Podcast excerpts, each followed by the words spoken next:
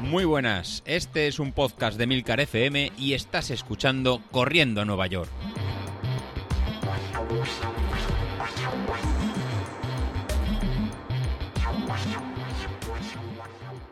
Muy buenos días, ¿cómo estáis? Soy José Luis. Bueno, ya estamos a jueves, ya casi tenemos esta semana lista y preparando el, el puente. El lunes descansamos, el martes subimos series y ya nos queda, nos queda nada. Nos queda una tirada a ritmo contenido de, hoy jueves. El viernes nos tocan otras series y ya encarando la, la tirada larga del domingo de, de 13 kilómetros. Hoy va a ser un poco, un poco distinto. Hoy voy a dedicar el, el programa a un miembro del, del grupo de, Telegram. En este caso quiero dedicar el programa a, Carlos Saez, eh, Martínez. Eh, Carlos, si, lo conocéis por el grupo de, Telegram, es un, un, burgalés en que ya nos sorprendió a todos en el 10K virtual que, que preparamos. La verdad que, no, para lo mayor que él dice que, que es, pues realmente hizo un tiempo estratosférico, ¿no? Hizo en 40 minutos y a todos, a todos nos sorprendió. El primero, el primero a mí el, el que había que ver que, el, que, con la edad que tiene, el, cómo vuela. Pues bueno, él tenía un reto planteado para este fin de semana pasado y no era otro que el correr la, la maratón de Londres, eh, pero de forma virtual, ya que debido al, al COVID pues no se ha podido eh, realizar de, de, forma presencial y la corrió en, de, de, forma virtual.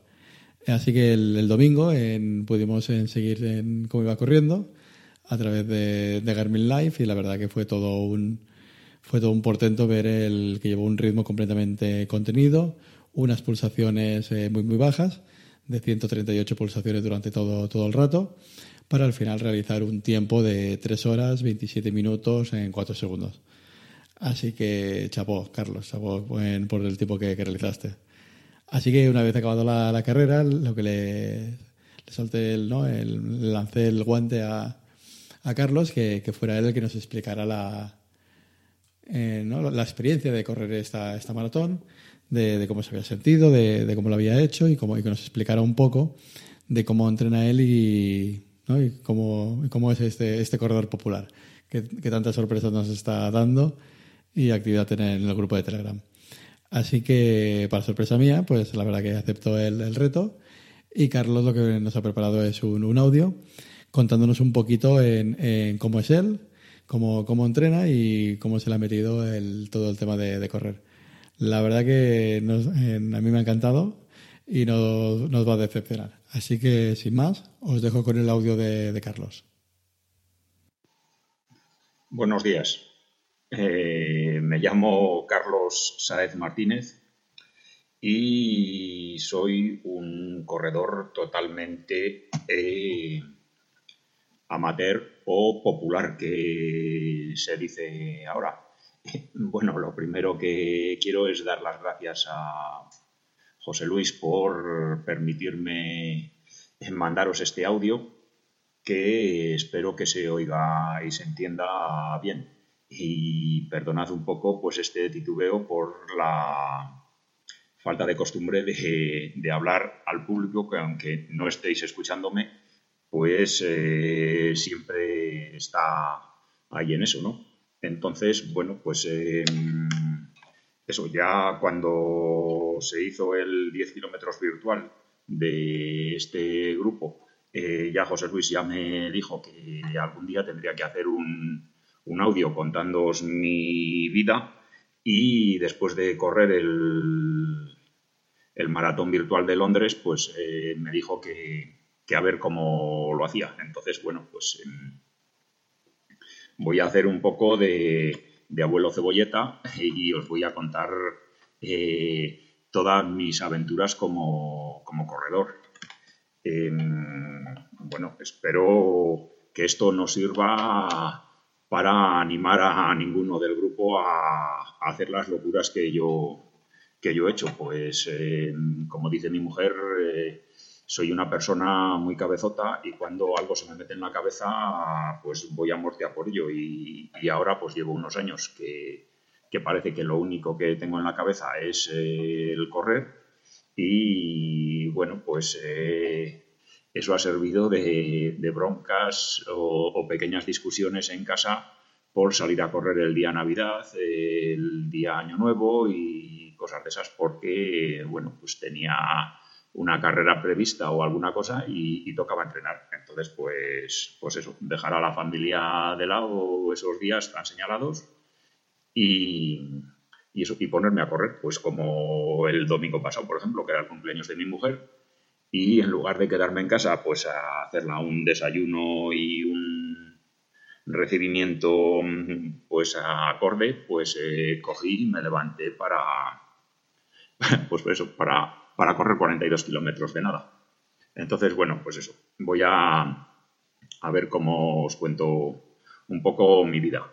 Eh, porque eso, ya como tengo 55 años ya bastante pasados, bueno, espero no ser el más abuelo de todo el grupo. Eh, espero que haya alguno que, que, me gane en edad y pueda contarnos sus aventuras en, en, el atletismo popular. Yo, bueno, pues eso, para empezar, pues os diría que yo de siempre me ha gustado correr. Yo desde pequeño corría en el pueblo, corríamos, había alguna carrera en las fiestas del pueblo y por ahí en eso y siempre, y siempre participaba.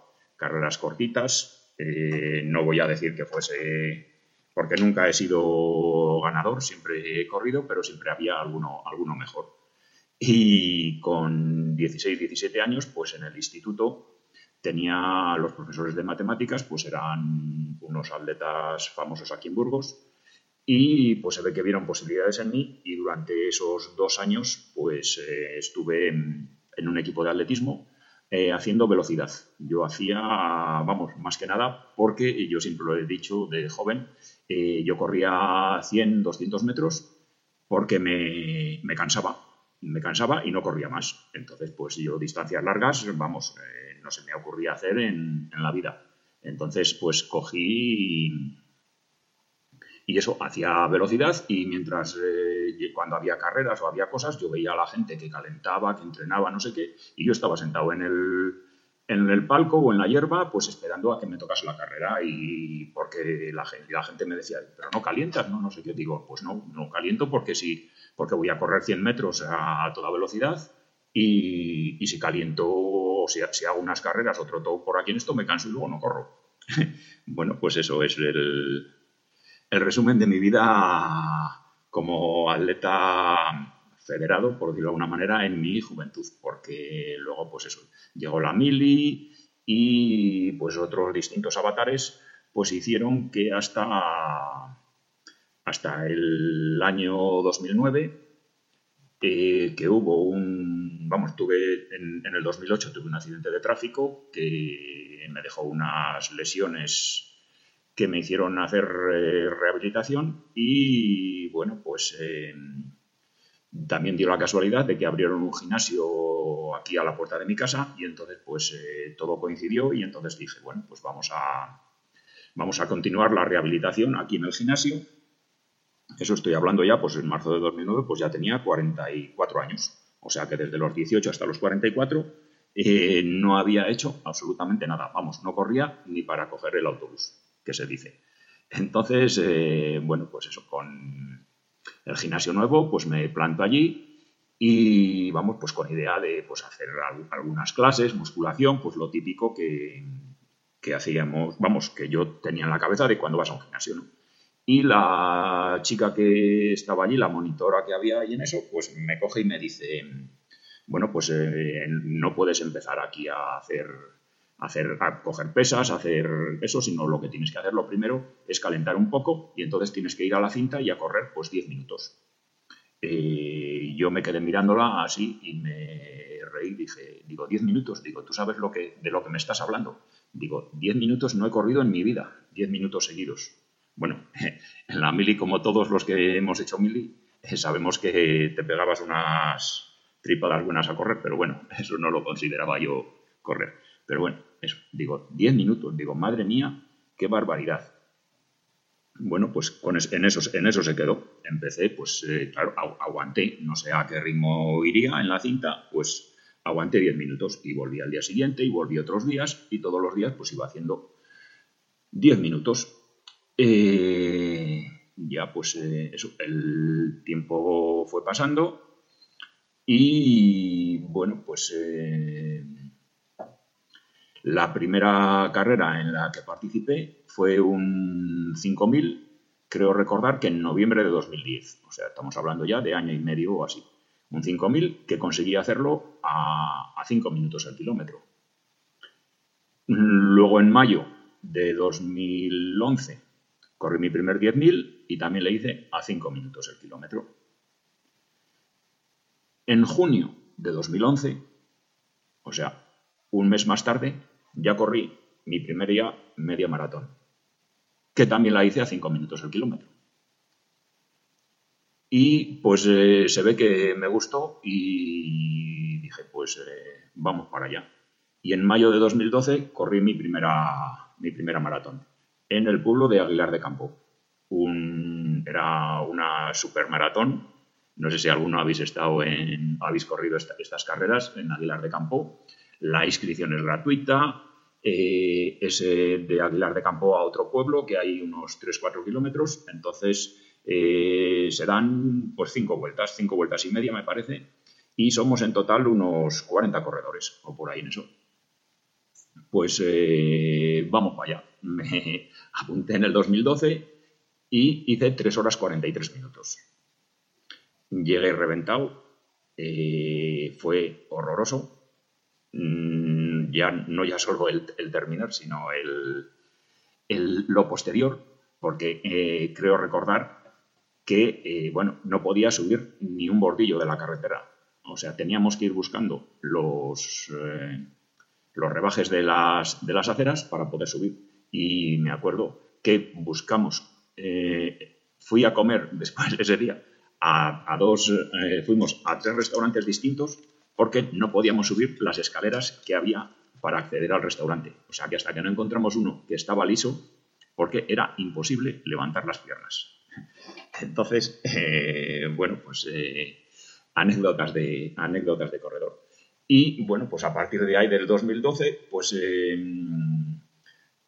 me he dedicado a correr muchísimas carreras, he hecho de todo, no sé exactamente las que llevo, sé que llevo muchas, tampoco, tampoco me preocupa mucho el saber todas las que he corrido, porque a lo mejor sí que he corrido 30 mm, o 40 al año, pues eh, a lo mejor sí. Entonces, pues eso, de todo. Normalmente, eh, mínimo carreras de 10 kilómetros, eh, porque, como se cuenta, no, no, soy muy explosivo. Entonces, tengo, tengo pues poca, poca velocidad explosiva, aunque aunque en su día era corredor de velocidad, pues no, ahora, ahora mismo no lo, no lo soy.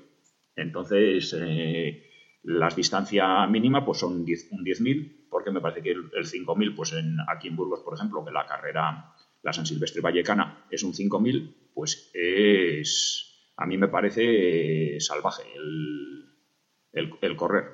Entonces, em, pues eh, eso, no sé, no sé cómo, vamos, pues eso, no puedo correr otras eh, carreras tan rápidas porque eso, no, soy capaz de, bajar, aunque cuando hago entrenamientos en series sí que corro, hago kilómetros por debajo de 4 minutos el kilómetro, pues eh, ahora mismo no soy capaz de correr una, carrera a, a, menos de, o sea, ni, acercarme a 4 a cuatro minutos el kilómetro. Entonces, pues eh, eso, yo cojo y, y, intento que sean carreras largas. Y luego, pues eh, a lo mejor lo que a muchos os está interesando, ya vamos para finalizar, pues eh, maratones. Eh, mira, he corrido tres, cuatro, cinco. Mira, he corrido dos veces en Aguilar de Campo, he corrido la maratón de San Sebastián, he corrido Florencia, he corrido Valencia, que es donde tengo mi mejor marca personal en el año 2016, que hice, mira, 3 horas 12 49. Ese es mi récord, personal en el 2016. Y con esa marca fue cuando se me encendió la luz de, mirar, mirar las, las.